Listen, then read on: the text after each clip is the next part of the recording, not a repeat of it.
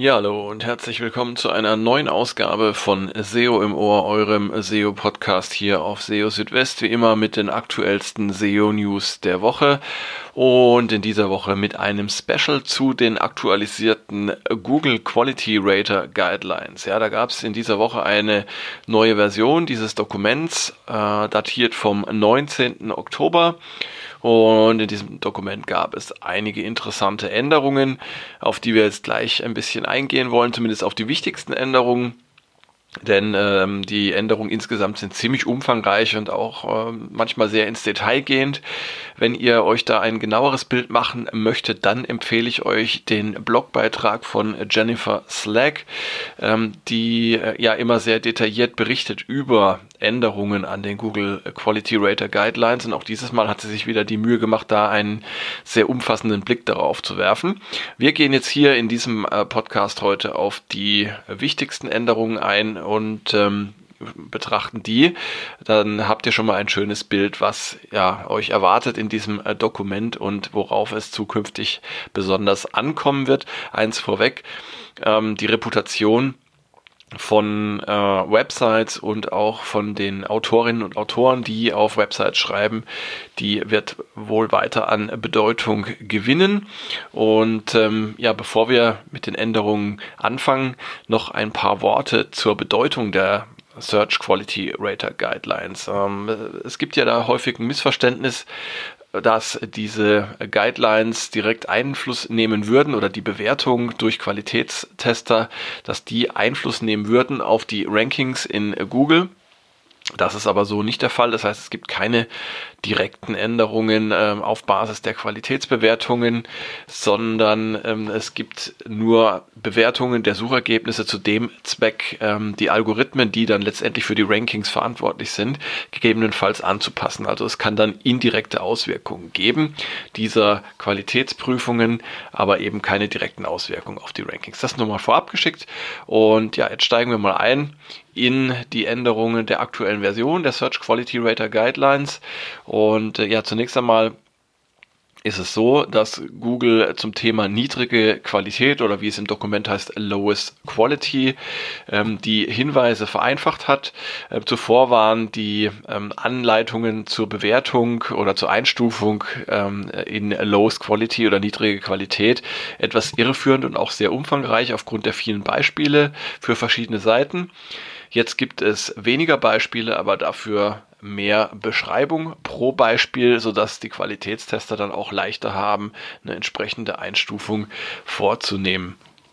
Die Bedeutung von EAT, also von Expertise, Authoritativeness und Trustworthiness und der Reputation, ähm, wird noch stärker betont in dem aktuellen Dokument und das sollte für all diejenigen ein Weckruf sein, die sich bisher noch nicht mit diesem Thema beschäftigt haben. Ja, und ähm, vielleicht auch noch eine kleine Notiz am Rande. Erwähnungen bestimmter Auszeichnungen wurden jetzt entfernt, wie zum Beispiel des Pulitzer-Preises, der bisher explizit genannt wurde. Das ist jetzt nicht mehr der Fall. Es werden jetzt eher allgemeine Bezeichnungen für ähm, Auszeichnungen verwendet. Das heißt aber nicht, dass solche Auszeichnungen insgesamt weniger wichtig werden. Ja, und jetzt gehen wir gleich mal zu den ähm, Abschnitten des Dokuments, die besonders interessant sind, beziehungsweise wo es die wichtigsten Änderungen gegeben hat. Da ist einmal der Abschnitt 2.6 zu nennen, der betitelt ist mit Reputation of the Website and Creator of the Main Content, also die Reputation der Website und der ähm, Autorinnen und Autoren der Hauptinhalte. Und äh, ja, da ist es wichtig, dass die äh, nicht nur die Reputation der Website eben betrachtet werden soll, sondern eben auch derjenigen, die für die Inhalte zuständig sind. Und das ist eben ein wichtiger äh, Teil der Qualitätsbewertung. Ähm, es geht nicht nur um die Reputation der Webseite an sich, äh, sondern gerade dann, wenn die Urheberinnen und Urheber der Hauptinhalte sich unterscheiden von denjenigen, die für die Webseite ähm, zuständig sind, dann ist es eben wichtig, auch die Reputation der Autorinnen und Autoren zu verstehen. Und ja, das heißt, hier gibt es eine zusätzliche ähm, Aufteilung und die Qualitätstester, die sollen dann eben ähm, in verschiedene Richtungen blicken, wenn sie äh, Recherchen an äh, oder durchführen bezüglich der Reputation. Das hilft dann dabei, die Website und auch das, wofür sie bekannt ist, besser einzuordnen und zu prüfen, ob sie den vorgesehenen Zweck auch erfüllt. So sind zum Beispiel Zeitungen für eine hohe inhaltliche Qualität bekannt oder Satire-Websites für ihren Humor. Ja, und dann machen wir gleich weiter mit Abschnitt 261. Research the reputation of the website and creator of the main content. Also auch hier geht es nochmal um die Recherche zur Reputation, Reputation der Website und ähm, derjenigen, die eben für die Hauptinhalte zuständig sind.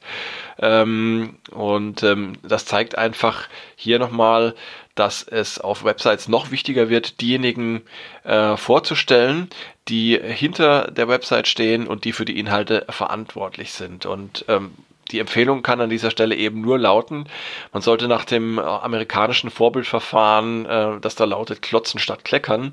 Das heißt, wenn man tatsächlich etwas vorzuweisen hat, ähm, Publikationen, Auszeichnungen oder was auch immer, dann sollte man nicht zögern, das auf der Website auch dann anzugeben und möglichst auch zu verlinken um dann entsprechend auch die Expertise und ähm, die Vertrauenswürdigkeit zu unterstreichen. Ja, und ähm, eine kleine Änderung gibt es noch in Bezug auf Nutzerbewertungen für Anbieter von Produkten und Dienstleistungen. Hatte Google zuvor von Stores nur gesprochen, also von äh, Geschäften, werden jetzt allgemeiner Websites genannt, die Produkte und Dienstleistungen anbieten. Und das weitet den Blick auch auf andere Konzepte. Und die Bewertungsquellen, die können je nach Branche und Thema einer Website unterschiedlich sein. Ähm, und äh, das ist also auch äh, eine wichtige Information, denn je nachdem, in welcher Branche man sich bewegt, äh, mit welchem Thema sich eine Website beschäftigt, können eben die ähm, ja, die Bewertungsquellen, die dann jeweils relevant sind, sich unterscheiden.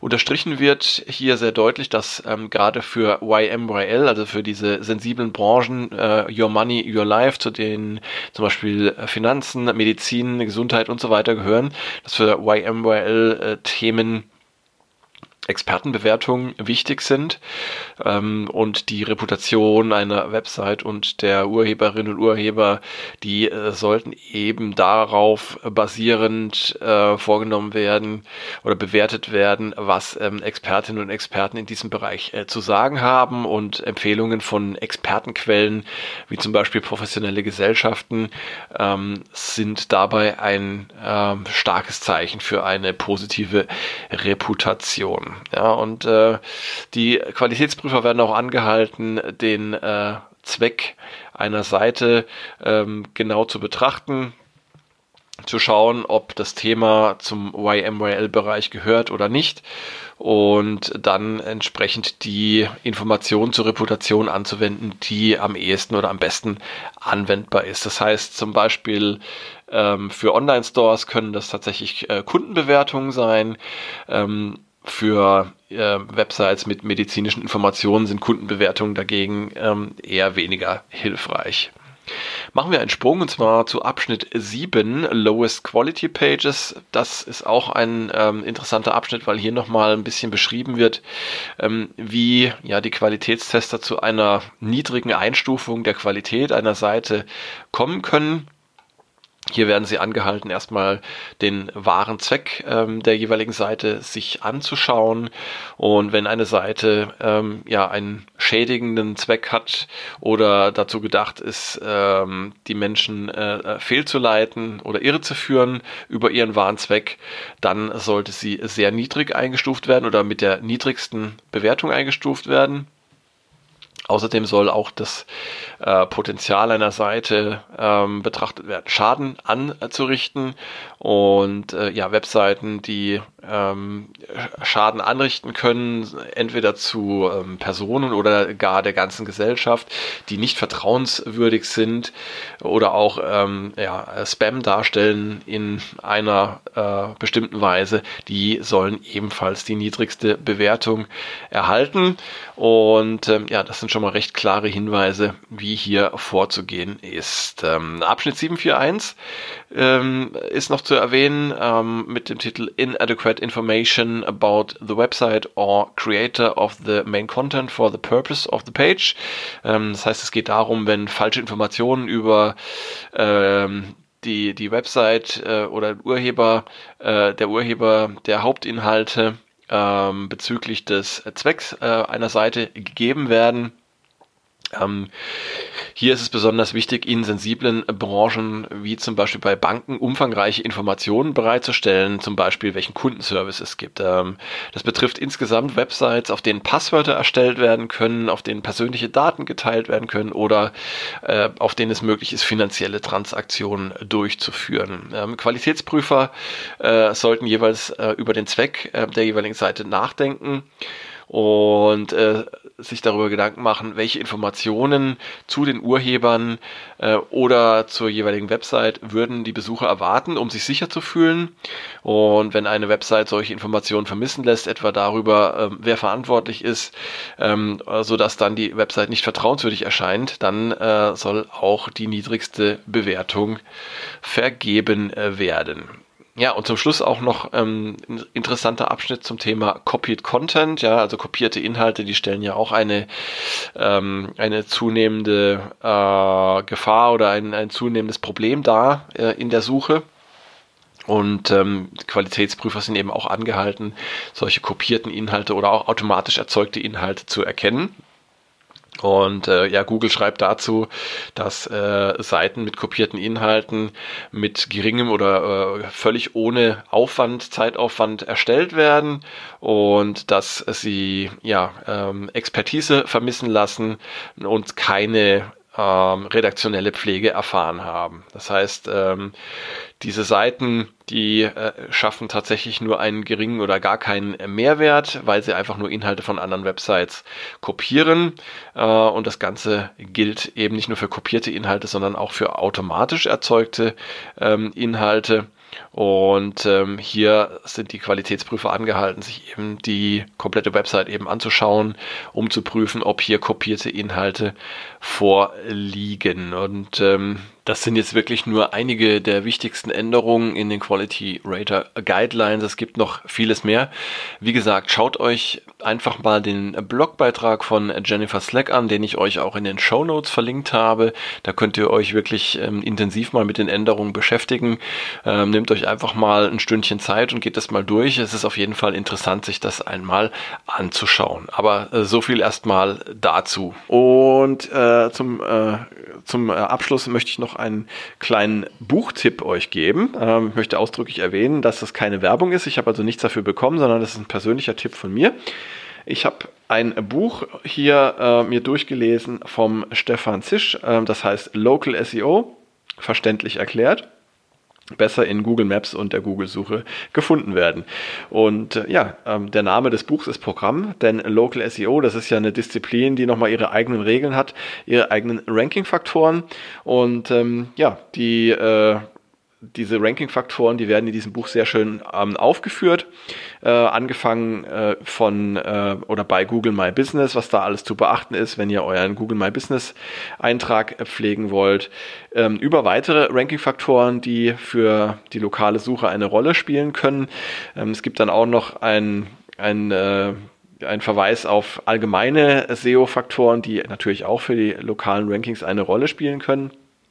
Und ja, wer sich mal mit Google My Business ein bisschen näher beschäftigt hat und auch mit den Richtlinien, die in Google My Business gelten, der wird festgestellt haben, dass hier also sehr eigene äh, und teilweise auch schwer verständliche Regelungen gelten. Und da ist es ganz gut, wenn man so ein Nachschlagewerk hat, ähm, in dem man mal so ein bisschen nachschauen kann, ähm, worum es da eigentlich geht und worauf zu achten ist. Also schaut es euch einfach mal an ähm, und äh, ich denke, das Buch ist mit seinen knapp 140 Seiten auch mal an einem gemütlichen Abend ähm, durchlesen, äh, durchlesenswert.